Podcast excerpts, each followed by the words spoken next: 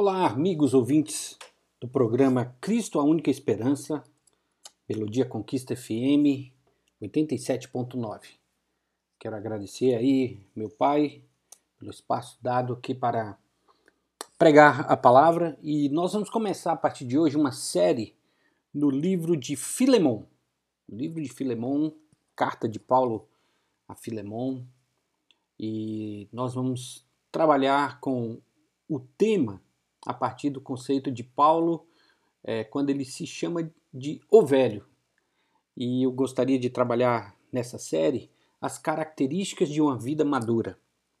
Eu sou Abimael Filho, sou de Atibaia, sou de Vitória da Conquista, né, mas moro em Atibaia, pastor da primeira igreja batista de Atibaia. E relembrando um pouco do contexto dessa carta, nós lembramos que Paulo, no seu primeiro aprisionamento, onde ele escreveu lá de Roma, é, Efésios, Filipenses, Colossenses e Filemão. Lembra-se, essa primeira prisão de Paulo se deve a ele ter apelado no livro de Atos para César, e agora ele está numa casa alugada, ali aguardando a sua sentença sua primeira sentença ah, desse, dessa, desse apelar que ele faz para César. Ah, ele não morre, ele é solto e depois, lá em, mais para frente, ele é preso novamente, escreve 2 Timóteo e então é, é decapitado. Então, aqui Filemon, ele é uma carta que Paulo escreve quando ele está lá no seu primeiro aprisionamento. E eu gostaria de desafiar você a estudar e ler esses 25 versículos dessa carta que é tão, tão interessante, tão importante. Então, vamos começar. Características de uma vida madura. Hoje nós vamos ver três características. Ao todo, nós estudaremos 10 e nos próximos programas nós também estaremos aí compartilhando com os irmãos cada característica, cada estudo, três características de uma vida madura. Ah, lembrando, então, a introdução, Paulo diz assim: Paulo, prisioneiro de Cristo, ele está preso lá é, em Roma. E o irmão Timóteo, a você, Filemão, nosso cooperador, a irmã Áfia, a Arquipo, nosso companheiro de lutas, e a igreja que se reúne com você em sua casa. A vocês, graça e paz da parte de Deus, nosso Pai e do Senhor Jesus Cristo. E nós ah, vamos trabalhar exatamente pensando né, nessa, nesse relacionamento que Paulo tem com Filemão, essa proximidade, essa epístola, ela tem um tom relacional. Ele escreve para Filemão como um filho, para que ele aceite Onésimo, um escravo de Filemão que fugiu e que Paulo evangelizou na prisão e Onésimo conhecendo ao evangelho, agora Paulo recomenda que Filemão receba Onésimo.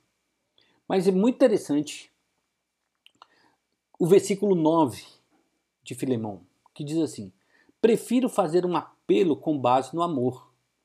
Eu, Paulo, já velho, e agora também prisioneiro de Cristo Jesus. Então, quero destacar aqui exatamente essa realidade na qual Paulo ele está já se declarando alguém velho, né? está na idade da maturidade. Então, Paulo ele vai apontar para nós algumas maneiras que, como um, alguém que já é a parte da maturidade da vida, de uma idade é, que poderia naquela época ser considerado como velho, é, dá lições de como chegar nessa época da vida como alguém maduro. É muito interessante nossa sociedade da gente pensar que hoje as pessoas estão envelhecendo mais, porque estão vivendo mais. No entanto, as pessoas não estão alcançando a maturidade, porque nós vemos que as pessoas estão se tornando cada vez mais é, infantis. Ah, existe um filósofo chamado Luiz Felipe Pondé que ele fala que quando o jovem ele olha para alguém de 40 anos se vestindo como alguém de 15 anos, esse jovem ele deve pensar na mente dele: é, realmente a vida não tem um futuro para mim. Afinal de contas, a, aquela pessoa, muitas vezes pai, tio, professor, ele quer regredir a idade daquele jovem adolescente. Uma outra coisa que nós podemos ver também é que existe hoje o fenômeno da adultescência adultos que não crescem e permanecem numa idade matura e estão aí com seus 30, 35 anos, quando deveria estar casado e está jogando videogame. E aí a gente percebe que essa imaturidade tem alcançado né, como padrão para muitas pessoas. Então, por isso que esse estímulo, hoje, a gente estudar esse texto e olhar as características que Paulo nos demonstra aqui de uma vida madura. Então, lembrando o contexto, nós vimos, né, Paulo está escrevendo a Filemon, Filemon, um homem de posses, a igreja se reunia na casa dele, e agora Paulo vai fazer esse apelo para que Filemon é, receba Onésimo, e é muito interessante a maneira como Paulo escreve, não sendo um ditador, alguém que impõe, mas de maneira muito hábil. Então, vamos ver as características. Primeira característica a gente encontra nos versículos 1 e 13. Paulo diz assim: Paulo, prisioneiro de Cristo Jesus.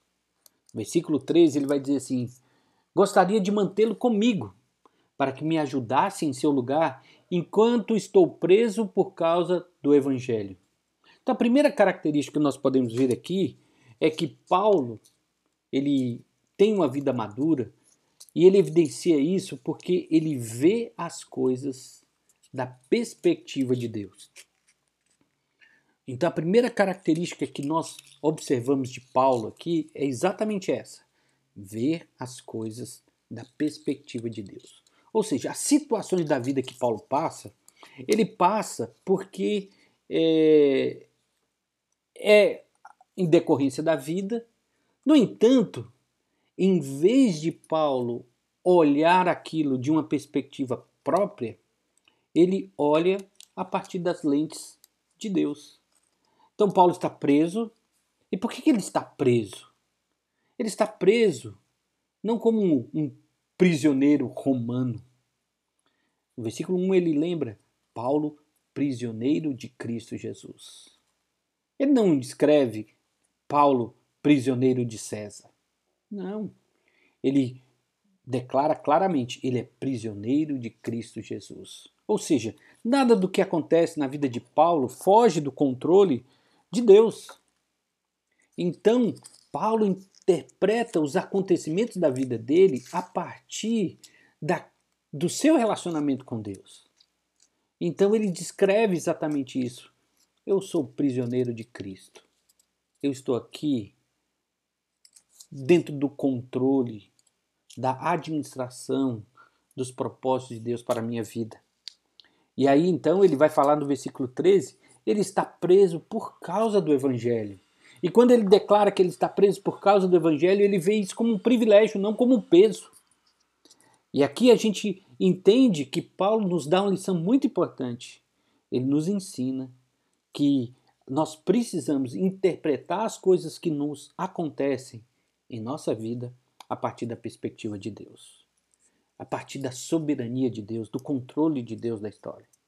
É muito interessante que a gente vê que ah, principalmente no, com o advento da teologia da prosperidade, da reivindicação, da, do decreto de Deus como serviçal, as pessoas perderam a perspectiva de que realmente Deus controla a nossa história e Ele pode permitir que nós passemos por sofrimentos e esses sofrimentos, debaixo do controle de Deus, podem nos levar a crescer, a, a nos tornar mais maduros, a, a até glorificar a Deus através do sofrimento. Então, aqui a gente vê que Paulo entende isso. Ele vê as coisas da perspectiva de Deus. Quando ele vai interpretar qualquer fato da vida dele, ele vai tentar olhar a partir daquilo que eh, ele conhece de Deus e daquilo que Deus se revelou na sua própria palavra. Ah, eu lembro aqui da história de Ana, lá capítulo 1 de Samuel. Né? Ah, o autor de Samuel, 1 Samuel, ele fala que foi Deus que cerrou né, o ventre de Ana. E, e, é muito interessante que no Antigo Testamento, ah, enquanto pessoas é, reivindicam o, a ação de Deus para que o crente não sofra, nós percebemos que o Antigo Testamento nos mostra que Deus permite que passemos por circunstâncias difíceis. E aí uma evidência de maturidade é quando a gente vê a mão de Deus nessa circunstância da vida. Quantas pessoas cresceram por causa da provação, por causa da dificuldade que passaram. E quantas pessoas mantiveram-se ainda como alguém imaturo porque nunca passaram pelo teste, pela prova. É muito interessante que o ouro ele é purificado através da temperatura alta. Então a provação é um teste da nossa fé que visa a aprovação. É assim que Tiago fala. E aqui a gente pode ver Paulo olhando o que aconteceu com ele a partir da perspectiva de Deus. Por que, que ele está preso? Ele está preso sob o controle de Deus, ele é prisioneiro de Cristo. E também para ele é um privilégio estar preso por causa do Evangelho. Segunda característica que nós podemos ver de Paulo, o velho, como um homem maduro, é que ele tem uma vida de oração. E aqui é interessante que Paulo ele está é, demonstrando que ele é um homem de oração. Ele ora. Nós podemos ver isso no versículo 4 que diz assim: Sempre dou graças a meu Deus, lembrando-me de você nas minhas orações. Então, Paulo ora por Filemão, ele ora com constância, e ele ora dando graças a Deus quando ele se lembra de Filemão na sua oração. Então ele pede, mas ele tem uma atitude dentro da sua oração de também agradecer. Filipenses 4, de 6 a 8, vai falar sobre isso. A importância de nós suplicarmos, depositarmos tudo perante o Senhor e levar ao Senhor os nossos pedidos com ações de graças. E Paulo faz isso aqui. Então, essa característica de vida madura que Paulo evidencia a partir de, um, de ser um homem de oração. Versículo 6 também nós podemos é, ver isso. Paulo diz assim no versículo 6: Oro para que a comunhão que procede da sua fé seja eficaz no pleno conhecimento de todo o bem que temos em Cristo. Gente, olha que pedido de oração que Paulo faz por Filemão. É, quando nós olhamos isso aqui, nós até percebemos o quanto muitas vezes a nossa intercessão por outras pessoas é, é medíocre. Nós oramos pela cura, nós oramos pela, uh, pelo emprego, nós oramos para que Deus não permita o Covid, nós oramos por uma série de coisas muito rasteiras. Que para nós é importante, sim, são coisas importantes. Mas olha interessante a maneira como Paulo ora. Oro para que a comunhão que procede da sua fé seja eficaz no pleno conhecimento de todo o bem que temos em Cristo. Que interessante. Aqui nós temos vários itens a, a, da vida cristã, como comunhão, a, a, fé como fonte para essa comunhão, o pleno conhecimento do plano, do bem de Deus, que ele revela a partir de Cristo. Então, a oração de Paulo por Filemão é algo profundo. Ele pede que essa comunhão seja alimentada pela fé e seja eficaz na visão que Filemão deve ter de todo o bem que ele é alvo e que está fundamentado naquilo que Cristo quer fazer. Então isso é muito mais do que a gente orar simplesmente por pedidos temporais. Paulo evidencia aqui que ele se preocupa de fato com a, a, a vida profunda que Filemão deve ter com Deus e sua vontade. Versículo 25, Paulo vai de novo evidenciar que ele tem uma vida de oração e ele faz orando. O versículo 25 é uma oração que ele faz ao encerrar a carta. Ele ora dizendo: A graça do Senhor Jesus seja com o espírito de todos vocês. Então, Paulo está falando que a graça de Cristo inunde o espírito de Filemon e todas aquelas pessoas que estão é, em volta dele, estão ali reunidos em torno da pessoa de Cristo ah, e do Evangelho, juntamente com Filemão. Então, de novo, ele está escrevendo e ele encerra sua carta, não simplesmente dizendo tchau, mas ele está dizendo a graça do Senhor Jesus seja com o espírito de todos vocês, que ela inunde coração, o espírito completamente de vocês e de todos vocês. E a terceira característica aqui de uma vida madura que Paulo evidencia está lá nos versículos 8 e 9. Por isso, mesmo tendo em Cristo plena liberdade para mandar que você cumpra o seu dever, prefiro fazer um apelo com base no amor. Eu, Paulo, já velho, agora também prisioneiro de Cristo Jesus. Agora Paulo demonstra uma cortesia. Ele demonstra assim uma maneira bela de falar com alguém que deveria se submeter a ele. Ele diz assim: Olha, eu, mesmo tendo plena liberdade em Cristo para mandar em você, para falar assim: olha, você me deve obediência, eu sou o apóstolo Paulo, você deve obedecer. Paulo não faz isso. Ele diz assim: eu prefiro fazer um apelo com base no amor. Gente, aqui mais uma evidência da sabedoria de uma vida madura que os anos é, nos dá. A gente vive num momento de polarização, redes sociais, é, é, pessoas brigando por uma série de motivos, palavras duras nas redes sociais. Muitas vezes, gente, como o grupo de WhatsApp é, muitas vezes causa problema, é, cria situações de divisão, de ruptura de relacionamentos em grupos de WhatsApp, entre irmãos até, entre famílias. E, e nesse mundo que a gente vive cheio de contencioso, de briga, nós aprendemos com Paulo que ele, velho, ele é alguém cortês. Alguém que teria autoridade até de mandar. No entanto, ele faz um apelo com base no amor. Olha que interessante. Meus queridos, dizem que há duas coisas muito tristes na existência humana. Uma é criança mal educada. Segundo, é um idoso ranzinza. E Paulo não é um idoso ranzinza. Muito pelo contrário, ele é um homem cortês.